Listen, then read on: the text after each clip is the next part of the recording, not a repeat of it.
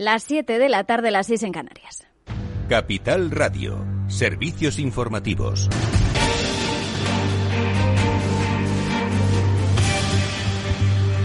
¿Qué tal? Muy buenas tardes. Acabamos de saber que China aboga por suspender las patentes de las vacunas contra el coronavirus. Las autoridades del gigante asiático se habrían mostrado a favor de esa propuesta realizada por la Organización Mundial del Comercio sobre la extensión de las reglas de propiedad intelectual relativas a las vacunas contra el coronavirus y han propuesto pasar a la fase de consultas sobre la relación de un acuerdo al respecto. Joe Biden, el presidente estadounidense, lanzaba esa propuesta y también desde la Unión Europea se habían mostrado ya favorables a estudiarla, con lo cual se estaría ya un paso más cerca de suspender las patentes de las vacunas contra el coronavirus a fin de que lleguen a todos los países que las necesitan. Mientras, mirando a España, hoy las comunidades autónomas han notificado 5.700 nuevos contagios de coronavirus. La incidencia sigue bajando. Se sitúa hoy en 166 casos por cada 100.000 habitantes, por debajo de los 173 de ayer. En cuanto a los fallecidos, este jueves se suman 73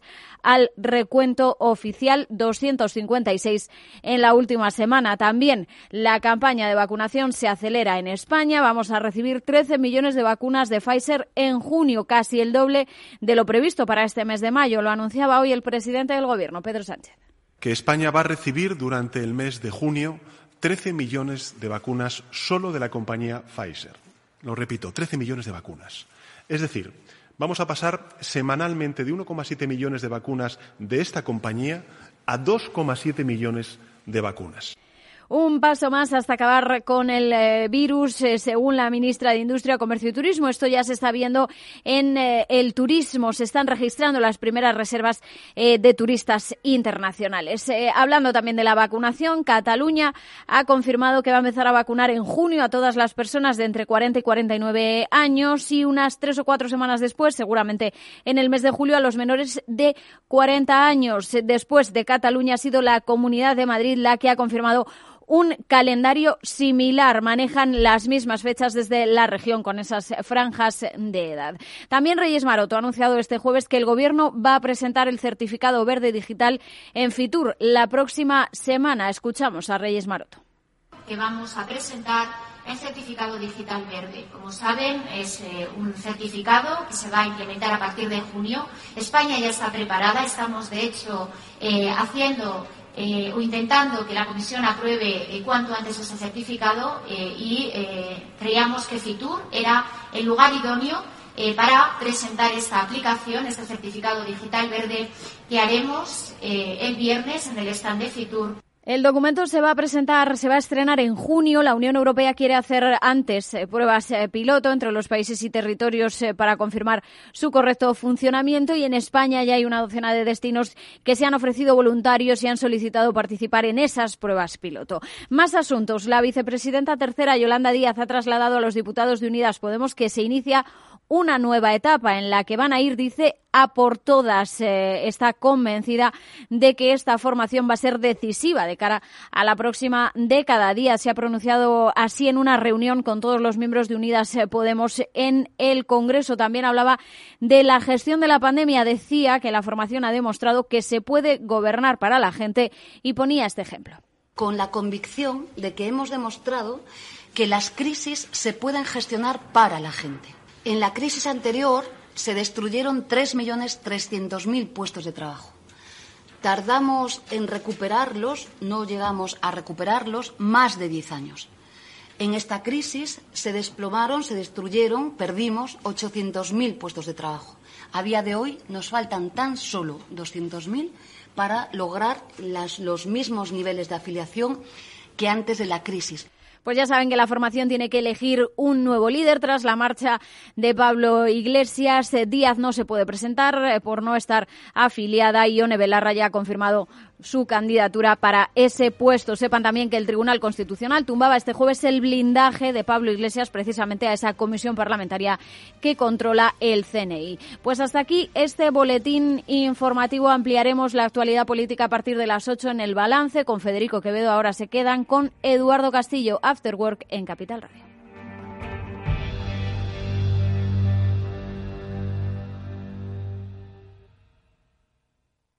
¿Inviertes en bolsa?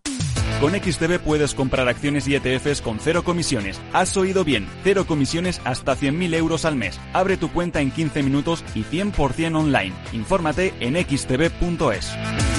Riesgo 6 de 6. Este número es indicativo del riesgo del producto, siendo uno indicativo del menor riesgo y 6 del mayor riesgo.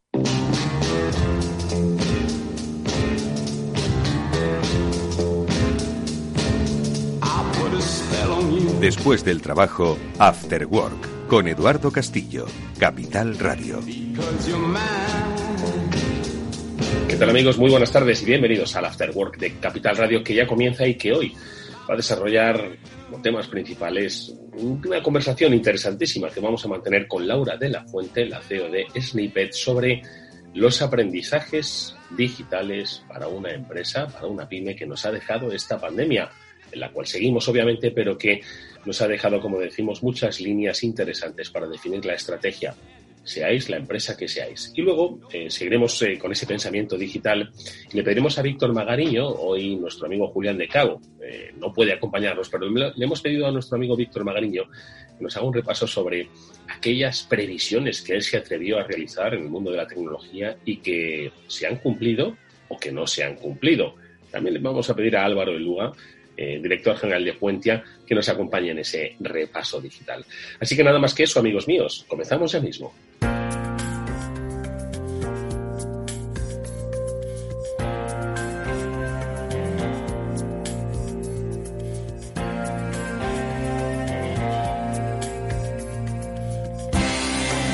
Bueno, pues como decíamos al principio de nuestro programa, hoy regresa a estos micrófonos Laura de la Fuente, CEO de Snippet, que tiene además pues muchas cosas pendientes que contarnos. Hoy vuelve para que hagamos un interesante balance sobre muchas cosas que nos preocupan, que nos siguen preocupando y que nos deberían preocupar, pero en el buen sentido, un poco para marcarlo, como siempre, en los planes estratégicos de las compañías. La última vez que estuvo Laura con nosotros, pues estábamos en pleno mes de marzo, estábamos celebrando el mes de la mujer. Ya no es solo el Día de la Mujer, sino el mes de la mujer. El papel que tiene y que juega en el entorno de la empresa, en, el, en los entornos socioeconómicos. ¿no? Y estaba pendiente una cita que tenía Laura, a la que iba a asistir y, que tenía mucho que ver pues con cosas con las que vamos a hablar ahora mismo, ¿no? de los retos a los que se enfrentan las empresas, porque son muchos los frentes abiertos, no solo estamos hablando de un, un escenario post pandemia, vamos a llamarlo así, del que por supuesto vamos a hablar, sino también de los retos que estaban antes de la pandemia y que por supuesto no hay que olvidar. Saludamos a Laura de la Fuente ya en este After Work. Laura, ¿qué tal? Buenas tardes, bienvenida. ¿Cómo estás, Edu? Muchísimas gracias por invitarme, como siempre. Encantado de que volvamos a vernos en estos micrófonos y en estos nuevos formatos. Ahora hablaremos de los nuevos formatos. Es que los oyentes tienen que saber que, al igual que ellos, también Zoom, Teams, Hangout, Meet, bueno, llamadlo como queráis, forman parte ya del uso habitual de la radio. Ojo, hay cosas que hemos aprovechado, y ahora lo comentaremos con Laura, eh, cosas que la pandemia a través de los medios digitales nos ha hecho conocer, explotar y poner al servicio de nuestra compañía. De eso hablaremos ahora en un instante. Pero antes, Laura, los retos pendientes. Es que es verdad, es que la última vez que pasaste por aquí estamos hablando de marzo, estamos ya casi en verano, madre mía, mucho tiempo ha pasado. Entonces, quedaba pendiente una cita de mujeres directivas, mujeres empresarias, donde poníais un común pues eso, retos pues que todavía hay con pandemia o sin pandemia que poner sobre la mesa, ¿no?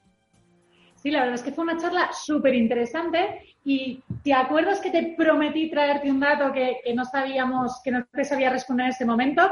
Pues me lo he apuntado y te lo traigo. O sea, lo he estado guardando un mesecito solo para ti y para contároslo hoy. Acuérdate que hablábamos de, de ahora mismo la representación de las mujeres como directivas de las grandes, grandes compañías. Y tengo una mala noticia para ti. ¿Cuál es? Madre mía, yo no, quiero malas noticias, yo quiero solo buenas noticias. A ver. Pues que todavía no cumplimos en España ni el 15% de la cuota que estaba prevista.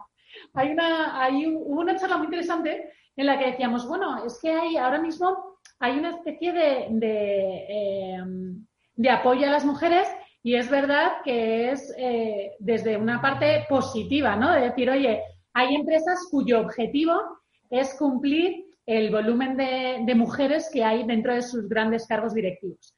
Claro, puede haber una doble lectura y, hubo un debate muy interesante en el que muchas de nosotras decíamos, oye, pero es verdad que lo que tiene que primar es el talento, el esfuerzo y el trabajo, ¿no? para, que las empresas realmente sean fructíferas, que no sea sí, sí o sí una mujer. una, una cuota en sí misma y punto, ¿no? Exacto. Pero es tan triste y tan dramático que es que no llegamos nada, ni a un 5%, es tan, tan eh, dramático ese dato que es que no hay otra fórmula para poder intentar conciliar y ver cómo las mujeres pueden coger esos, esos cargos. Entonces, bueno, hubo un debate muy interesante y al final la conclusión fue que es verdad que tenemos que ponernos esto como objetivo porque ni siquiera los cumplimos. Y es verdad que, bueno, hay mujeres, eh, tanto como, vamos, como hombres, que son realmente eh, eficaces, inteligentes y trabajadores y que es verdad que seguramente si indagamos y proponemos más mujeres en estos cargos lo vamos a conseguir. Entonces, bueno, aquí te lo traigo.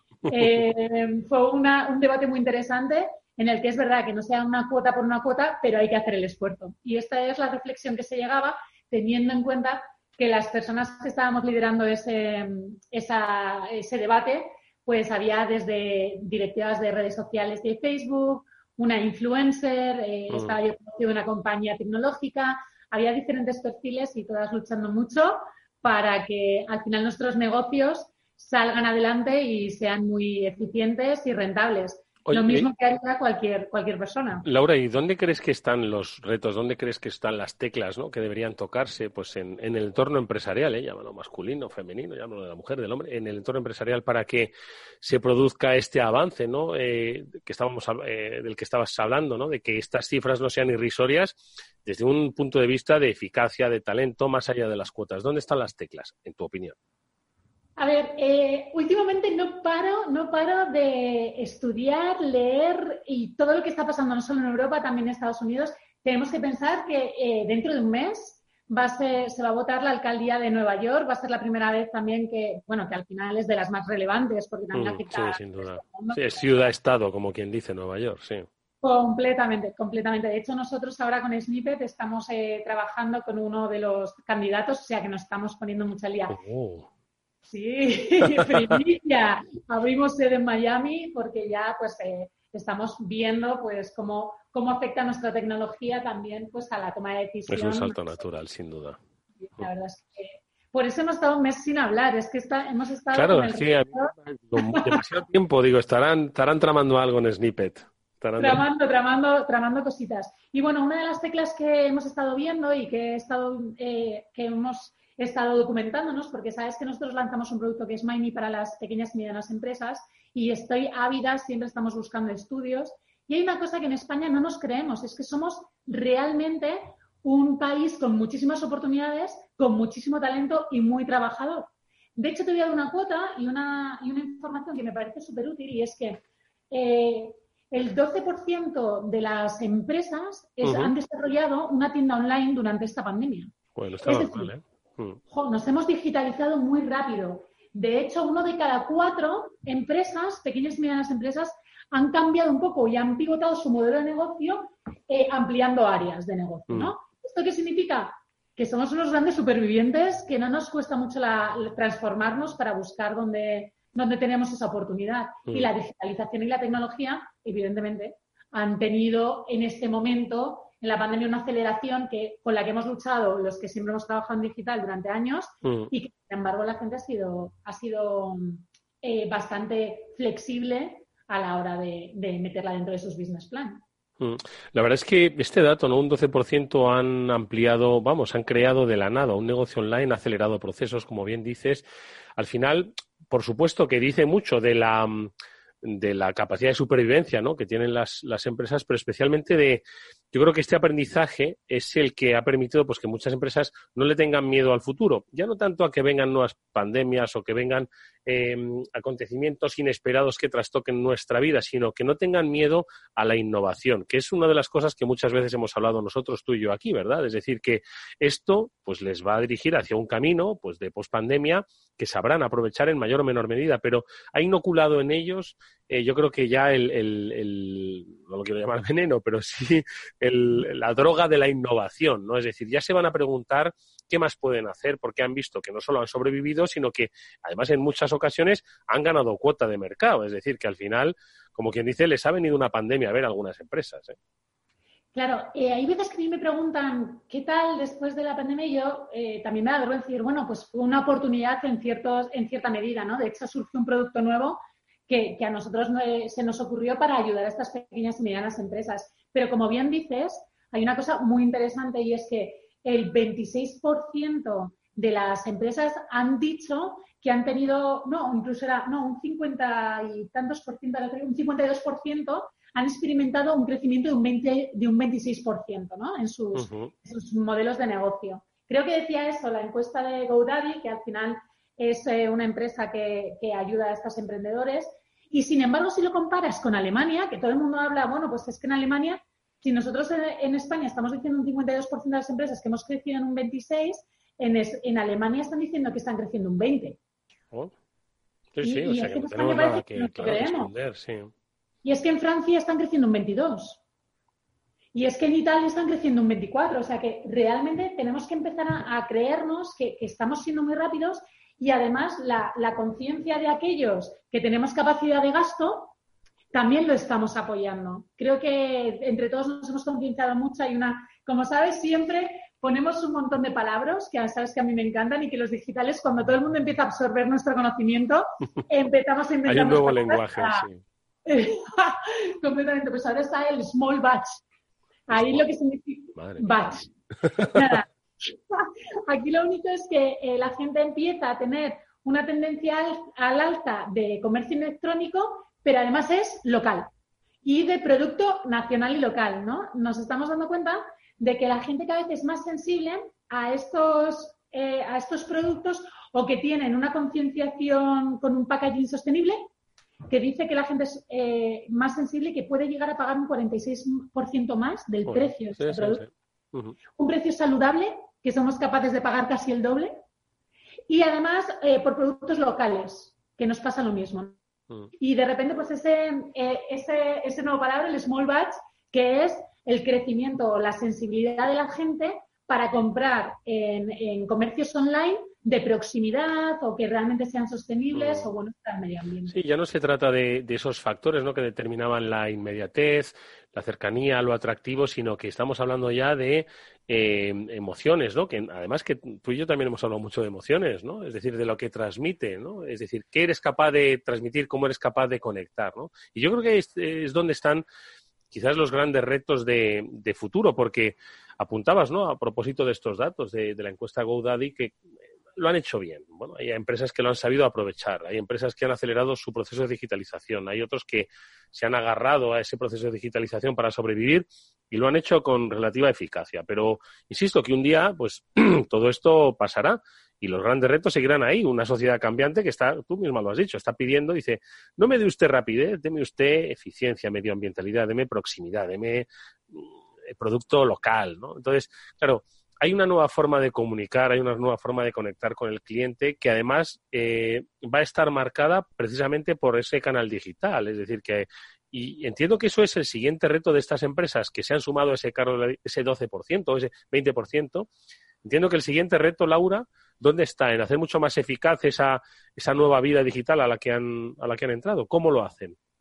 Mira, te cuento. Una vez que ya tenemos los canales digitales abiertos, eh, Deloitte nos, nos está diciendo, porque como ya te decía, yo siempre voy con datos, que el 38% de los consumidores del comercio local y electrónico lo que hacen y valoran es que se cuide mucho la imagen y la comunicación y que cada vez sea más personal. Al final lo que estamos pidiendo es lo que dices tú. Yo no quiero no solo una rapidez, sino que por favor me conozcas, como me conocías cuando estabas en tu tienda física, y además me hagas un mensaje que me vale para mí o pues si yo siempre tomo este tipo de miel, pues ya directamente me encanta comprártela a ti y no tenerla que comprar en las grandes superficies, pero bueno, que sean muy cuidados. No es solo abrirlas, sino también prestarles atención a esos canales, ¿no? Porque si no, al final, nosotros no, no podemos no podemos vincularnos otra vez con, con, el, con el consumidor final o nuestros propios clientes y mm. otra vez le damos el poder a las grandes, porque para hacer el mismo tipo de comunicación y la, la deshumanización, pues al final no tendría tanto sentido. Entonces, a estos pequeños o medianas empresas que están abriendo sus nuevos canales, lo que sí que les recomendamos es pues que presten atención con nuevos perfiles que, eh, hay en el mercado o que le pongan por lo menos cara. De hecho, mira, hay una, hay un, hay una empresa que se llama Pack Health, que realmente estos lo que se han hecho, han buscado una oportunidad y es a estos pequeños e-commerce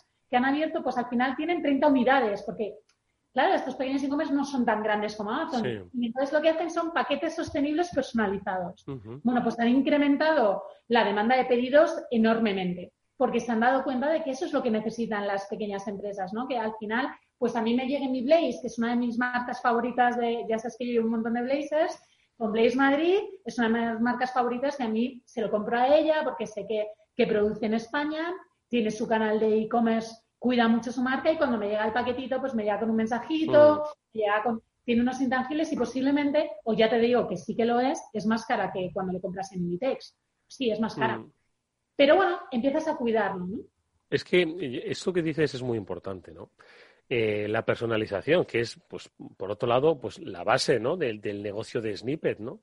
Que es personalizar, eh, dice, pues, para un cliente es una vida, ¿no? Es, un, es, que es diferente del otro, ¿no? Entonces, has dicho una cosa muy importante que es eh, que muchas empresas, venga, se han metido ya en el terreno de la digitalización y quizás erróneamente se fijan en los grandes o cogen el modelo de los grandes para comunicarse con sus, con sus clientes que en realidad pues ni son cientos de miles ni van a ser nunca cientos de miles, pero sí que van a ser esos clientes que van a querer esa fidelización, esa personalización, ese trato. Entonces, no deben dejarse llevar por esos cantos de sirena, decir, oye, voy a coger el modelo de, este, de esta multinacional de e-commerce de éxito, pero que es una multinacional, dice, no, no, es que tú tienes que hacer otra cosa. O sea, tranquilo que además tú puedes personalizar. Yo creo que ahí está la clave, ¿no? Que no se confundan, ¿no?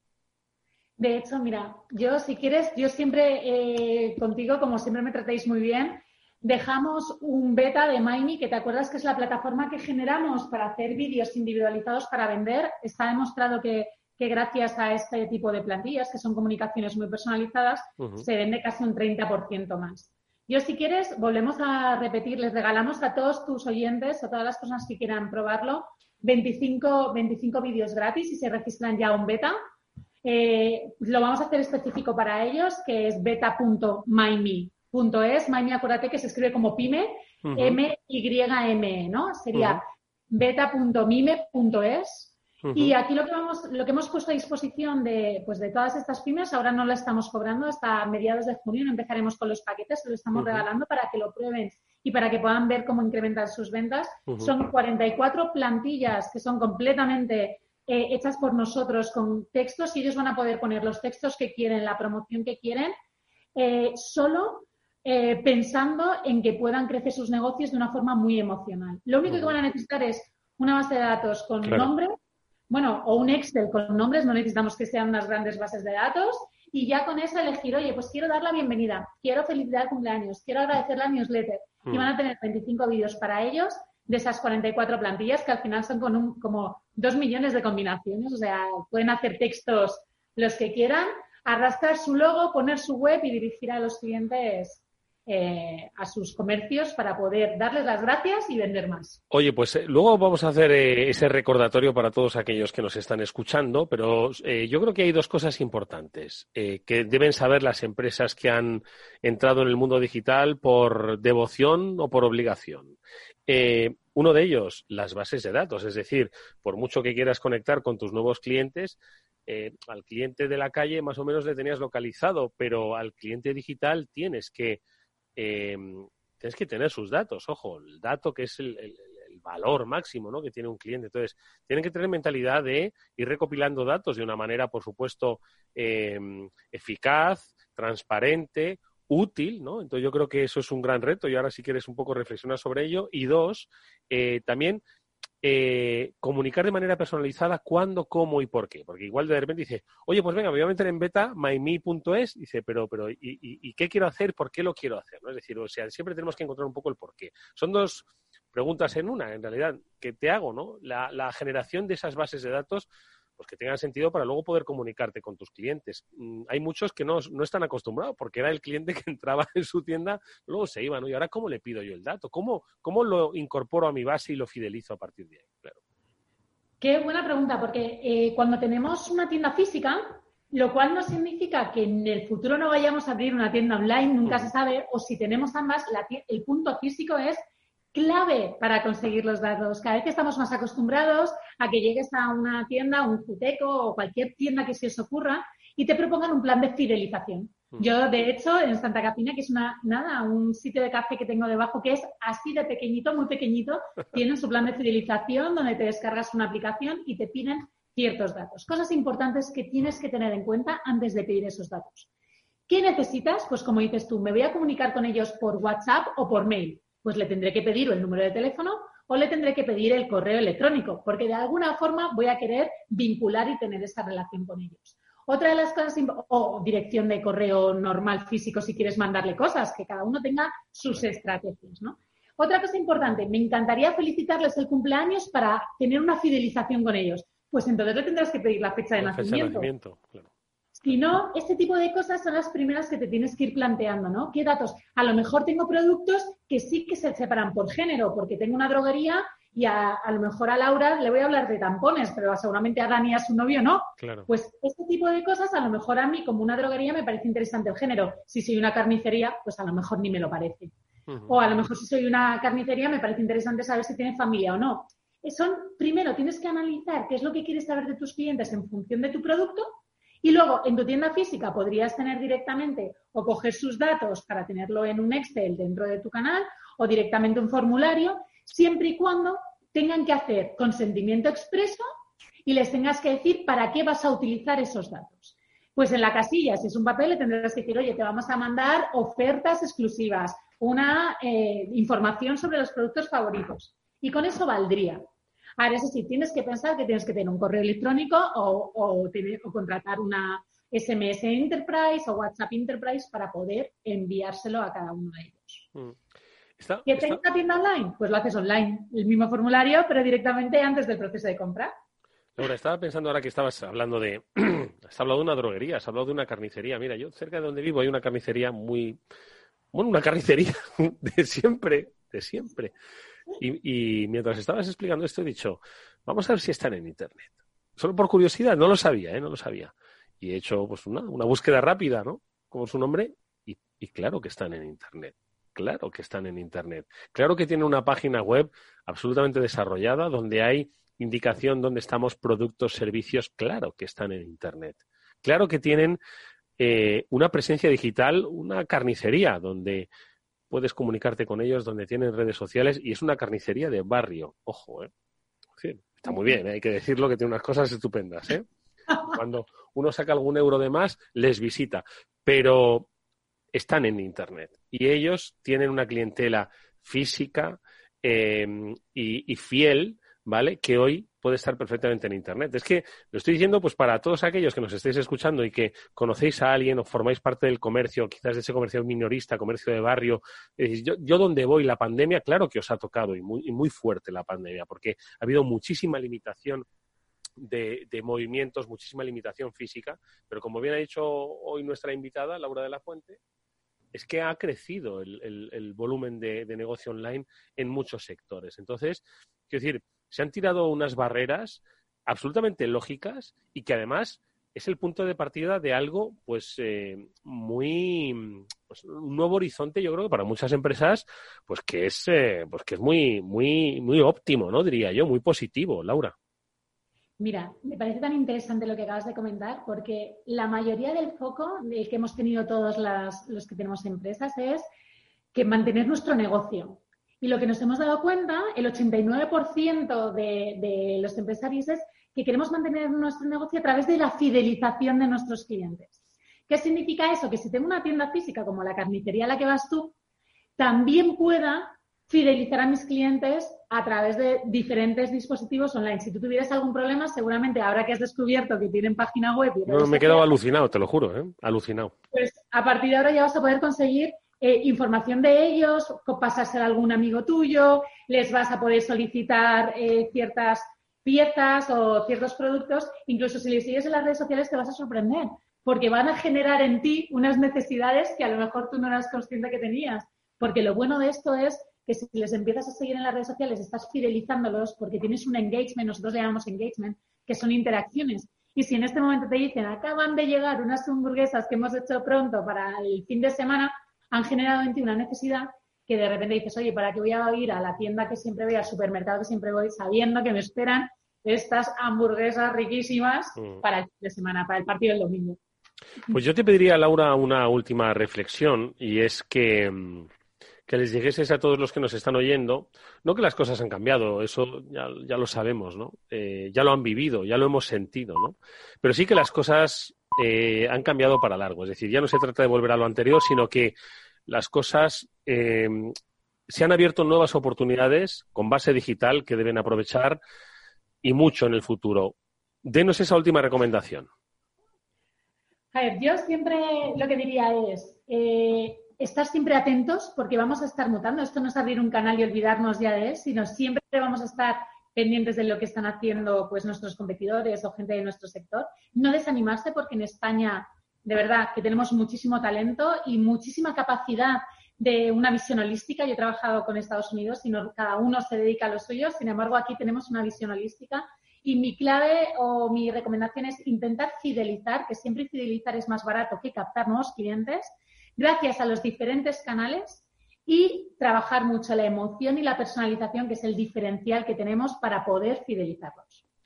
Bueno, pues eh, yo creo que las claves están ahí. Eh, se abre un mundo infinito eh, a través de lo digital, de conectar con los clientes, con nuevos clientes, con la importancia de captar nuevos clientes, con la importancia de fidelizarlos. Todo ello a través del uso del lenguaje digital, algo que desde Snippet saben muy bien, porque ellos, como ya sabéis, son especialistas en personalizar esa comunicación entre empresa y cliente, entre tienda y cliente, de una manera que está medido y contrastado, que aumenta y mucho el, retorno y la, y la conversión. Y que además, eh, como siempre, con amabilidad ponen a disposición de todos aquellos pues que os ha picado la curiosidad la posibilidad de que lo probéis en vuestras propias carnes. Hoy que hemos estado hablando mucho de carnes. beta.myme, es decir, M-Y-M-E.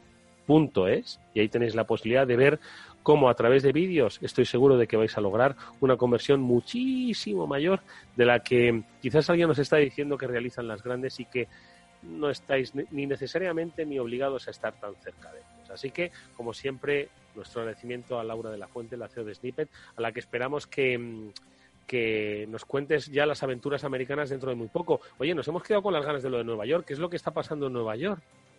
Bueno, ya te lo contaré. Mira, tenemos otro pendiente. Vamos de pendiente en pendiente. Te dejo ahí el teaser. Queda ahí lo de Nueva York. Laura de la Fuente, muchísimas gracias. Mucha suerte. Hasta muy pronto.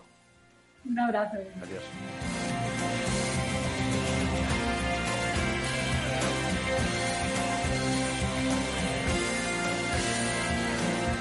After Work con Eduardo Castillo. Atención oyentes, noticia de alcance para inversores. XTB elimina las comisiones. Ahora con XTB puedes comprar y vender acciones y ETFs con cero comisiones. Has oído bien, cero comisiones hasta 100.000 euros al mes. Entra en xtb.es y abre tu cuenta en menos de 15 minutos. El proceso es 100% online y podrás comprar o vender cualquier acción por cero comisiones. xtb.es. Riesgo 6 de 6. Este número es indicativo del riesgo del producto siendo uno indicativo del menor riesgo y 6 del mayor riesgo.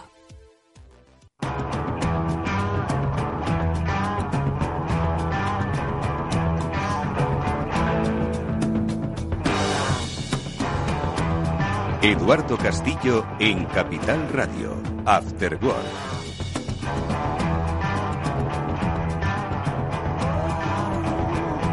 Seguimos en el Afterwork, amigos, y lo hacemos eh, de la mano de, en esta ocasión nos acompaña Víctor Magariño y Álvaro Elúa. ¿Qué pasa con Julián de Cabo? Bueno, pues que obviamente responsabilidades varias. Hoy le han alejado de nuestros micrófonos enseguida. Por supuesto que volverá a estar con nosotros compartiendo reflexiones, pero hoy, bueno, pues aprovechando que hacía tiempo que no venía y aprovechando que siempre es bueno hablar con él, hemos llamado a nuestro amigo Álvaro Elúa, que es uno de los responsables de Puentia, director general de Puentia, que es una consultora de comunicación y de muchas cosas más, que os va a abrir nuevos horizontes y al que es un placer siempre tener en estos micrófonos. Álvaro, amigo, ¿cómo estás? Buenas tardes. El placer es mío. Buenas tardes, Eduardo. Encantado de estar una vez más en este After Work. Bueno, pues en este After Work que además hoy, Álvaro, va a ser muy divertido porque vamos a poner, vamos a hacer un examen, ¿no? Un examen de conciencia a nuestro amigo Víctor Magariño, al que ya saludamos. Víctor, ¿qué tal? Buenas tardes. Hola, Eduardo. Encantado de saludarte, Álvaro.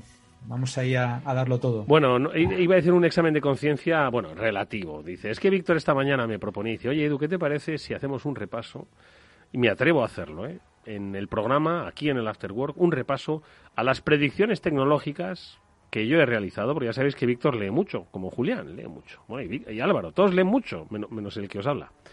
Y Víctor, cuando lee de tecnología, siempre nos dice, oye, esto va a funcionar, esto está sonando, y esto, ojo, que hay que poner la vista en esta tecnología, ¿no? Y bueno, y, de todas esas predicciones, pues hay algunas que han despuntado y otras que no, ¿no? Bueno, o que todavía no han despuntado, que igual despuntan dentro de 5 o 10 años, cuando igual ya no nos interese ni la tecnología. Y no estaremos aquí para recordar que Víctor lo anticipó. Bueno, pues Víctor, te has atrevido a esto y, y además creo que con un ratio de éxito importante. bueno, eh, esto mm, ha surgido porque ya sabes que esta es semana de clases y estamos ahora en un programa de transformación digital, del mío, el que yo construí hace años. Y estaba preparando la clase el otro día y, estaba viendo a ver qué predicciones iba a hacer nuevas, ¿no? Y dije, joder, pues ya llevo casi una década en esto, ¿no? Haciendo predicciones, digo. Y entonces se me ocurrió, digo, voy a, voy a hacer una slide de las predicciones que he hecho de, del año que las hice y, a ver qué, qué, tal, ¿no? Y oye, al final lo que pensé que iba a ser una slide se convirtieron en tres o cuatro. Pues o sea, al final aquello iba creciendo exponencialmente, ¿no? Y me quedó una, una cosa así simpatiquilla. Y, y, sí que hay dos o tres cosas que no, que no se han cumplido o que no, no sé lo que tú dices, ¿no? Que han ido un poco más lentas, pero sí que al final eh, recopilé una serie de ellas eh, bastante interesantes, ¿no? Y que, y que poco a poco pues han ido girando en el sentido que, yo esperaba que hicieran. Oye, pues ¿qué te parece, Víctor, si, si nos eh, empezamos a hacer una, un repaso, pero sobre todo lo que hacemos es preguntarle a Álvaro si le sonaban o no? ¿Vale? O, entonces si, si, él hubiese apostado por ellas o no, ¿vale? En su, en su día, ¿vale? Entonces, porque oye, no, no es fácil, ¿eh? No es fácil ser un gurú, es complicado. Entonces, yo no sé si hay alguna de ellas, digamos, de la que más orgulloso te sientes, que has dicho, oye, esto lo dije en tal, tal fecha y hoy lo estamos viviendo o no. A ver, de la que más te... De, esas predicciones que te dicen, nada, estás loco, eso, eh, pamplinas. Mira, oye, el otro día, el otro día, eh, un amigo, Sergio, Sergio Mena, un profe de la Universidad Complutense de Madrid, periodismo, antiguo compañero de trabajo de las redacciones varias que, hemos trabajado, pues me, me, invitó a una charla a sus, a sus alumnos de, periodismo. Tenía el, nombre de la asignatura era súper raro, eh, tan raro que ni me acuerdo de lo largo que era. ¿eh? Pero bueno, la cuestión es que estuvimos hablando de periodismo, periodismo digital, etcétera, etcétera. Y yo pues eh, lo primero de todo que hice fue preguntarle a los, a los alumnos. Digo, oye, una pregunta, digo, para situarnos un poco, ¿no? Sobre la aceptación o no de determinadas tecnologías y si sirven o no para el periodismo digital. Le dije, ¿quién de vosotros, en una clase bastante numerosa, ¿eh? Le dije, ¿quién de vosotros se ha descargado la aplicación Clubhouse? Conocéis Clubhouse, ¿no? Álvaro, tú la tienes, seguro, ¿no? No tengo ni idea de lo que me hablas. ¿Pero estamos locos o...? Víctor, tú sabes lo que es Clubhouse. Eh, sí, pero no me viene a la mente ahora. Además, he leído hace poco cosas. refrescamelo rápido. No, no, perfecto. No, no, no te refresco nada. Es una aplicación que por lo visto no va a tener futuro, porque si ni Álvaro ni tú habéis puesto vuestros ojos en ella, es una aplicación que decían aquello que era una red social de voz, ¿no? Donde se juntaba la gente, ¿no? Pues a hablar. Era voz, el, el, party line, el party line de, del futuro. Pues sí, algo así. Si es que todo está inventado, solo que le ponen buen nombre y buen diseño. Party line.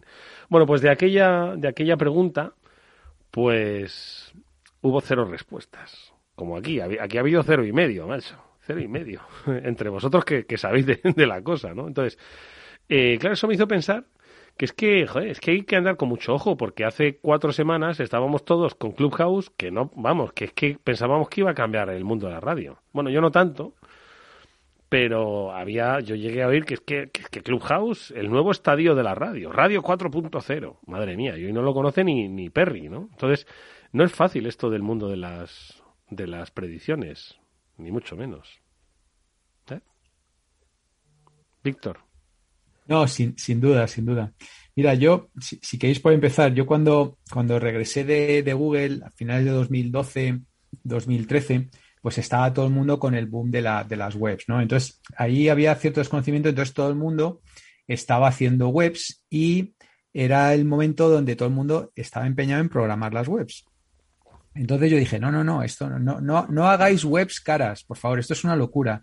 Yo llegué a escuchar cifras de 70.000 euros, de 20.000 euros, 30.000 euros y tal, digo, pero bueno, me os estáis volviendo locos. Entonces, Ya, ya entonces decía, una web no debe costar más de 2.000 eh, y ahora con el tiempo ha ido bajando, ¿no? Ahora probablemente puedes tener webs ya prehechas, por supuesto ya nadie codifica la web, pero puedes tener webs pues, pues tan bajo como 100, 200, 300 euros. Si te las hacen, 500 euros, ¿no? Y antes que cobraban 30.000 euros por web.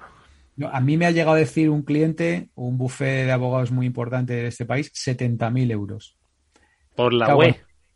Sí, por hacerles la web. Eso sí, yo dije, mira, la web tiene que ser como muy funcional, o sea, olvídate de las imágenes, del vídeo, y tal, tiene que ser una web que le guste a Google, ¿vale? La gente no entendía eso, la gente, no, porque entonces, y bueno, había mucha confusión y, bueno, claramente el, mundo ha ido por ahí, ¿no? Webs cada vez más baratas, cada vez más, más funcionales y, ya directamente... Que se montan en día y medio, en día y medio. No, que, te bajas un tema que está ya optimizado para SEO y tal y cual y que, y que, te, que te quitas todos los problemas, ¿no? Álvaro. Había uno que granó, pero es que yo quiero la web especial y tal y mm. cual. 9,9 de cada 10 empresas no les hace falta una web especial. Y eso se acordará Álvaro seguro, ¿no? ya no desde el punto de vista de los medios, pero sí cuando las empresas, joder, madre mía, hay que meter vídeo, hay que meter aquí el, el, apartado de última hora, hay que meter un timeline con noticias, hay que meter un timeline con el Twitter, ¿te acuerdas Álvaro? Que es que al final el banner por aquí, el banner por allá, el... y, sigue siendo, y sigue siendo así. Eh, yo reuniones que tengo con cliente eh, la, la, mayoría, mm, al final les tienes que convencer de, oye, que sepas que la página web no es lo bonito que tú eres, que esto es tu oficina abierta 24 horas al día y que en realidad la web debe responder a la pregunta que se está haciendo la persona que te está buscando. Y posiblemente no te esté buscando a ti por cómo te llamas porque ni siquiera te conoce. Lo que tiene es un dilema y, y entonces eh, lo que tienes que volcar en la web es la respuesta. Eh, últimamente se habla mucho de lo bien que posicionan los fax, las preguntas y respuestas. Eh, y, esto era algo que eh, durante los últimos 10 años, ahora que me dedico a hacer auditorías, muchas auditorías de páginas web, está muy bien explicar qué somos, está muy bien explicar qué productos vendemos, pero a todos les falta el observar, el escuchar a sus posibles clientes y plantearse qué dilemas tienen y qué soluciones les planteas tú a través de tus productos. Eh, es decir, si quieres un producto muy concreto, pues te vas a, Amazon, que tiene un buscador, estupendo. Pero cuando hablamos de servicios, por ejemplo, eh, servicios de consultoría, servicios de ingeniería y demás, que es algo muchas veces intangible, que depende del conocimiento, eh, el plantearles esto y, bueno, pero es que entonces eh, si, no hablamos de, este, digo, no, no, si es que no te van a buscar directamente por el producto. Es decir, tú tienes que plantearte algo que plantea Google, que es cómo la gente eh, te busca la solución al problema que tiene. Y es tan sencillo, esto se lo, se lo recomiendo a todos, es tan sencillo como empezar a teclear la pregunta. Y si Google termina de escribir por ti la pregunta, pues ya sabes que eso va a posicionar muy bien y que en ese preguntas y respuestas lo debes incluir en la web sí o sí sí o sí. Eh, esto ha cambiado completamente. Y ojo, porque a veces el hacérselo entender al, directivo de turno, que lo importante no es tanto la programación, sino eh, lo que pongas en, la página web, lo que escribas, cómo lo escribas, cómo lo transmitas, eh, supone un cambio de paradigma porque dice, si es que yo hace 10 años tengo, desde hace 10 años a un programador que le tengo de servicio de soporte de la página web y, y yo le digo, ¿para qué? estás pagándole para qué? Si puedes tener un soporte completamente externo, jugar por, por plantillas y que de verdad tu, tu, personal de recursos humanos actualice la página web en lo que se refiere a recursos humanos internos o la publicación para la captación de talento, a la gente de producto y marketing que de verdad actualicen para responder, porque la gente cambia también a la, a la hora de buscar en Google. Y como Google va aprendiendo, pues cada dos por tres nos cambian las reglas del juego pero ya no hace falta ese programador que estaba ahí. Nada, todo ha cambiado. Bueno, entonces, Víctor, un poco como conclusión a quien, quien ahora pida algo más de 5.000, bueno, iba a decir 1.000 euros, pero bueno, seguro que 1.000 euros, buen desarrollo sí que los vale, ¿no? Pero quien, quien pague alguien, ¿cuánto, cuánto, ¿cuánto estaríamos pagando de más por una página web, por la mejor página web? Tú te la puedes hacer tú eh, y te puede costar 200 euros. Si te la hace alguien, entre 500 y 1000. Pero, eso sí, partiendo de un tema, un, CMS, y que luego lo que acaba de decir Álvaro, que, pueda ser actualizado por, eh, por tus propios empleados. Desde luego, o sea, tener un programa, o sea, gastar tiempo de programador en, programar la web es absolutamente eh, ridículo. Y da igual la empresa que seas. Así que. Bueno, pues nada. Pero sí, aún quedan por ahí gente. Y luego, para que la gente no se equivoque, que igual nos está escuchando muchos, eh, estamos hablando de la web básica. Luego, eh, cada, vamos a llamarlo plugin, o mm, cada herramienta que pongamos a mayores, la pasarela de pago, eh, si tienes un marketplace, si has decidido que em, tengas un chat 24 horas con un asistente, eso ya es, en, en, Internet hay una premisa siempre que es el, cuando, cuando te preguntan presupuestos, oye, ¿qué me cuesta hacer esto? Digo, pues, pues depende aquí lo que te quieras gastar tienes de aquí y hasta el infinito. Eh, el otro día hablaba con un cliente que tiene una dimensión internacional brutal y visitando a una web de la, de la competencia, tenían un mapa interactivo donde podías ir al detalle de todos los proyectos que tenían en cada, en cada punto del globo, ¿no? Es decir, a través de un Zoom te permitía ir cuántas gentes estaban trabajando en ese proyecto y demás. Y la pregunta era, ¿y, esto cuánto me cuesta? Eh, digo, pues bueno, pues tendremos que preguntar, porque pero eso no te preocupes, que si se lo han hecho a él, seguro que quien se lo ha hecho ah, ya ha encontrado la forma de hacer eso escalable eh, para, poder ganar dinero. Está muy claro. Sí, pero el, recordaos, el, 90 y pico por ciento de las empresas en España son pymes, ¿vale? Y la inmensa mayoría de las pymes no hace falta tener ni un marketplace, ni una plataforma de pago, ni nada. La, la, inmensa mayoría lo que quieren es simplemente tener una presencia online. Eso sí, hay que tener una web, pero hay que tener una web funcional, eh, un poco, mm, pues eso, de, andar por casa, como ha dicho Álvaro, que responda a la pregunta y luego ya, si necesitas una pasarela de pago o, yo qué sé, pues eso también hay eh, páginas que te lo venden ya hecho, o sea, completamente hecho, ¿vale? Pero vamos, de, nuevo, es el 90 y pico por ciento de las empresas mm, no tienen por qué gastarse más de 400, 500 euros hasta 1000 si no te lo haces tú y te lo hace alguien y obviamente pues ese alguien querrá ganar algo de dinero, ¿sabes? Bueno, vamos con vamos con otra visión, con otra visión. Danos, danos alguna, venga, danos otra, acertada. Otra, otra predicción, que esto más que predicción, claro, yo cuando, cuando vine de Google, después de aprender marketing digital, pues eh, aterricé en España y de nuevo había pues mucho desconocimiento, ¿no? Entonces la gente estaba absolutamente obsesionada con los community managers, ¿vale? Esta, esta figura de los community managers y tal, ¿no? Entonces yo tenía amigos eh, licenciados en marketing y tal, incluso en empresas muy potentes y tal, que habían sido compañeros de trabajo mío, que no habían tenido la suerte de, haber pasado por Google y que estaban eh, obnubilados con la figura del community manager hmm. y ya te lo meto todo en el mismo saco con, con, el tema de las redes sociales, ¿no? Te estoy hablando del año 2013, ¿no? Entonces yo dije, yo decía, digo, pero, pero estamos locos, pero te vas a gastar 15, 20, 25 mil euros en un community manager, ¿para qué? Si ese, lo primero que, si contratas a alguien en marketing digital, lo primero que tiene que saber es de marketing en buscadores, para capturar toda la intención. En su doble vertiente, en la vertiente orgánica y en la vertiente de pago. Luego, lo siguiente que tiene que saber es de display, es decir, de, de la inteligencia que hay detrás de la colocación de los banners en las diferentes páginas. Y luego, si tiene un rato, puede saber algo de Facebook y de alguna otra red social, pero no empecemos la casa por el tejado. Es decir, no contrates un community manager cuando no tienes resuelto todavía tu, presencia eh, eh, en marketing en buscadores, que de nuevo es lo que acaba de decir Álvaro, ¿no? Entonces eso, claro, la gente, no, es que me han dicho lo del community manager, todo el mundo, incluso gente de marketing muy potente que yo tenía. Lo primero que hacían era contratar un community manager. Y eso ya, si no os fijáis, pero en los últimos años se ha pasado un poco la moda del community manager. Ahora se habla ya de expertos en marketing digital. Y curiosamente, en estos años lo único que han hecho las redes sociales es aumentar de, importancia. O sea, es un poco como justo al revés. O sea, cuando no eran importantes, lo primero que se hacía es se contrataba un community manager. Y ahora que son importantes, eh, ahora se ha pasado un poco la, la, la, vorágine, ¿no? Pero vamos, yo sigo diciendo que lo que dije hace ocho años sigue siendo válido. O sea, si, si quieres contratar alguien experto en marketing digital, lo primero que tiene que saber es de marketing en buscadores, SEO SEM, luego después tiene que saber de display y luego, si además sabe de redes sociales, pues fenomenal. A ver, Álvaro, que tú, que tú te llevas estupendamente con los community managers. Sí, sí. Bueno. bueno, esto es chascarrillo que hemos tenido hoy un pequeño problema con, con, mi CM, ¿no? Ahora no son community managers, son los, los CM. Pero eh, Claro, las redes sociales, y más allá del tema del Community Manager, eh, lo que le diría a cualquier empresario es eh, para qué las quieres. ¿no? Nos hemos centrado durante muchísimos años, en, y sobre todo cuando se habla de tecnología, en el qué, eh, pero no en el para qué.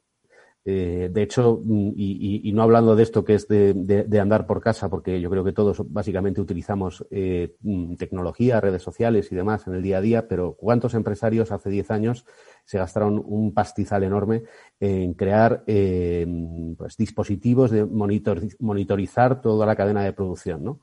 no, es que para tener data, porque el Big Data, digo ya, ¿y para qué quieres el Big Data? O sea, eh, después estos datos que tienes mogollón, y si los imprimimos no tendrías papel en el mundo para, para eh, imprimir todos estos datos, en realidad, ¿para qué te sirven? Entonces, hay que pararse siempre a, pensar. Y es cierto que eh, ahora mismo, pues, si cada uno de los que estamos aquí nos ponemos a, teclear la empresa en la que estamos, pues posiblemente primero aparezca la página web, segundo el perfil de LinkedIn, eh, y, esto es importante para quien te busca, que ya te conoce, porque muchas veces existe la, mejor prescripción es el, boca-oído. Eh, y lo siguiente que va a hacer es para ver cómo eres, intentar buscar una personalidad digital, porque al final, por mucho que hablemos del B2B, eh, quien está al otro lado es una persona que es directora de compras y, y, es de carne y hueso y habrá empresas que le gusten más o no por su apariencia, por eh, la forma que tienen de explicarse y, yo que trabajo para una consultora de comunicación, pues imagínate, si mi página web, si mi perfil en redes sociales es eh, un perfil lleno de faltas de ortografía, con textos inconexos, donde nos dedicamos a plagiar textos de, otros, pues eh, estaríamos incurriendo en una incoherencia, ¿no? Es decir, nuestra personalidad digital como compañía sería un fiasco. entonces, hay que tomar conciencia de para qué lo queremos. Si, si, lo vamos a utilizar para captar talento, para retener talento también dentro de la compañía, para transmitir nuestros valores y crear una comunidad interna, para conocer, eh, para captar nuevos clientes, si, si, vamos a captar nuevos clientes, qué estrategia vamos a seguir. Es decir, el mundo es más complejo y, más simple que, que, que, lo que muchos pensaban. No, tengo un tipo que le pago porque todos los días me ponga la foto del ejecutivo eh, yendo a dar una charla, yendo al baño o, dando clase un día en la universidad. Esto es mucho más complejo. Entonces, la reflexión, el consejo, siempre pensar el para qué queremos las cosas. Y de esa forma podremos empezar a definir los públicos, los mensajes y, las estrategias. Eh, la tecnología siempre, ¿para qué? Sin lugar a dudas. Mm. Mm. Víctor, danos eh, ¿Das alguna predicción fallida? hemos hecho dos acertadas, una fallida. O, medio cumplida. Me, había remontado a, hace ocho años, ¿vale? Eh, todavía me quedan las de hace siete, seis, cinco, cuatro, tres, dos. o sea que me quedan unas cuantas. Es, que, es que vamos a tener que usar un par de programas, ¿eh? Vamos a tener que usar un par de programas. Por, lo menos. Por cierto, un breve inciso antes de que continúes, que ahora los community managers, que el otro día, ahora que, que, que, yo suelo asistir a muchas conferencias de marketing digital, es decir, ya los community managers ya no son community managers, son copywriters eh, decir, y hablan de, la persuasión, es decir, ya estamos hablando de estrategias de marketing y no solamente de, crear comunidad, que era en un principio de lo que se hablaba en el Community Manager. Es decir, ahora ya creo que todos los que tienen un copywriter en su compañía eh, ya podemos decir que eh, han captado que esto es una herramienta de marketing, no es un juguete. Pues ahí está. Venga, Víctor, dale. Eh, pues mira, hace algo así como cuatro, cinco años eh, surgieron los famosos asistentes de voz. ¿Os acordáis, no? Bueno, sí. Como 2016, una cosa así. Y, yo, la verdad que descubrí esto rápidamente. Eh, además, me, agarró en una época que viajaba bastante a Estados Unidos, me compré uno, eh, lo intenté hacer funcionar. En Estados Unidos era, era y es una auténtica locura. yo creo que casi todas las households, tiene como el 70-80% de penetración en, los hogares. Y hay, eh, pues como el 15 o el 20% de hogares que tiene los dos. O sea, que tiene, eh, incluso a veces hasta tres. Tiene el de Alexa, el de Google Assistant y el de Sonos. O algún otro, ¿no? Eh, luego salió Apple, que llegó tres años tarde, y hace poquito lo ha cancelado, porque mm, a pesar de que decían que el sonido era muy bueno y tal, pero claro, no tenían un factor diferenciador para cobrar la, la cantidad extra que cobran. Y yo ya hace cuatro años eh, pensé que esto iba a ser el regalo de las Navidades de hace cuatro años en España. Hmm.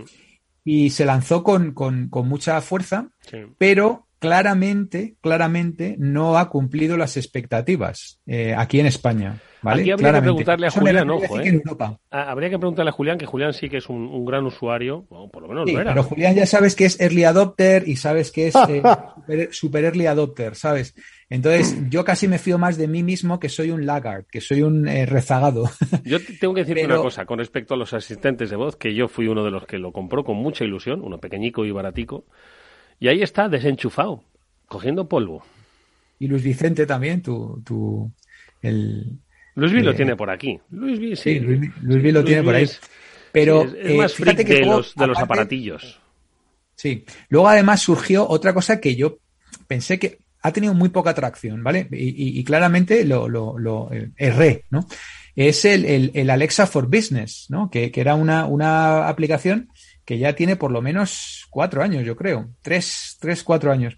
Y surgió en Estados Unidos, surgió en inglés, y se trataba de, de- de hacer que el Alexa, pues, por ejemplo, te pudiera decir las ventas del día, ¿no? Y que simplemente le preguntaras, le interpelaras, ¿cuánto hemos vendido hoy del producto tal? Sí. O en la región cuál? O el vendedor no sé qué. O em, empieza la reunión de las 11, ¿no? Y, y- y el bicho aquel, pues empezaba la reunión, eh, abría el programa de la reunión y tal y cual. No ha tenido la atracción, de momento se ha quedado solo en inglés, solo en Estados Unidos, no ha, no ha acabado de dar el salto y es una, pre- una predicción claramente eh, que yo me confundí. Álvaro, ¿tú tienes ese aparatillo? No, yo no lo tengo. Lo tiene, lo tiene mi suegro. ¿Y qué tal? ¿Le, le da provecho? ¿Le saca provecho o no? Sí, de vez en cuando, en, sobre todo en vacaciones, pues eh, levanta a, a- a todos en la playa con marchas militares. O sea que, Coño, pero- coño, es, decir. se ha- es cierto que se ha quedado en algo anecdótico. Pero fíjate, yo me voy a remontar a, a unos años atrás, cuando eh, de repente llegaron la gran revolución en las oficinas, donde desaparecieron los despachos, donde todo era horizontal, donde nadie tenía un puesto fijo y demás. Y, y- y al cabo de tres o cuatro meses tuvieron que llegar los, los- de nuevo los técnicos con pladur a cascoporro y, y mallas de aislamiento porque se dieron cuenta que eh, dónde estaba la privacidad para mantener eh, conversaciones eh, Teléfono. eh, exacto, sensibles si de repente estoy, eh, yo, director general, estoy en un lu- lugar completamente abierto, ¿no? Entonces, tuvieron que volver a hacer obra en todos esos edificios horizontales, aprendieron de repente la lección y yo creo que con esto pasa exactamente lo mismo. Es decir, se ha quedado como un juguete para acceder a mm, listas de música, eh, para notas de lo que tengo que hacer hoy o preguntar qué tiempo hace fuera. Eh, poco más. Decir, apagar la luz, esto es muy típico. Los Bueno. que tengan Smart Lighting. En fin. Oye, amigos, que joder, solo nos ha dado tiempo a hacer dos predicciones. Víctor, te emplazo a que la próxima semana sigamos haciendo una revisión de predicciones cumplidas, otras no tanto, pero vamos, me ha parecido apasionante. Hoy mm, hemos hablado de tres, hemos hablado del community manager, hemos hablado del coste de la página web, la visibilidad que da tu compañía en Internet, en el mundo digital y de los asistentes de voz. Son muchas las sorpresas que seguro que nos esperan, amigos, que es que se nos acabó el tiempo, como quien dice. Así que, Álvaro, que estás invitado, por supuesto, a que sigamos con este repaso por la galería de la, del- de la fama y del horror de Víctor Magriño. Víctor, Álvaro, mil gracias, amigos. Un abrazo enorme. Gracias, Eduardo. Volveremos con más.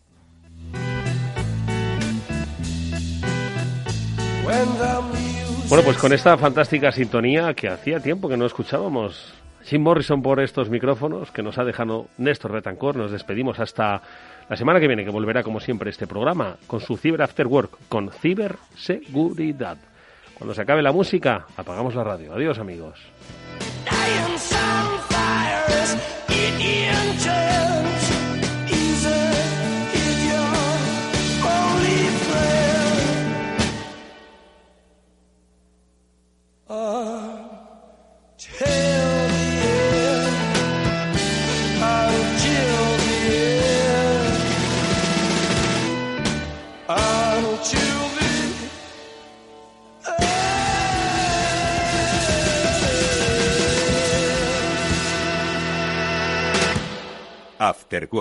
Con Eduardo Castillo.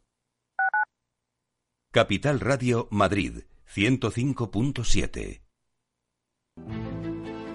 Las vacunas son seguras y la mejor alternativa para acabar con la pandemia. Eres parte de la solución. Vacúnate. Hay que vacunarse. Comunidad de Madrid. Esto te estás perdiendo si no escuchas a Luis Vicente Muñoz en Capital, La Bolsa y la Vida. Genaro García, CEO de GoWex. No estoy justificando la decisión, no estoy quejándome de aquello, no, estoy asumiendo todo. Estoy yendo y encarando la prisión porque considero que es lo que me merezco después de haber incumplido la ley. Pero por supuesto, también soy un hombre libre y puedo emprender de nuevo. No te confundas. Capital, la bolsa y la vida con Luis Vicente Muñoz, el original.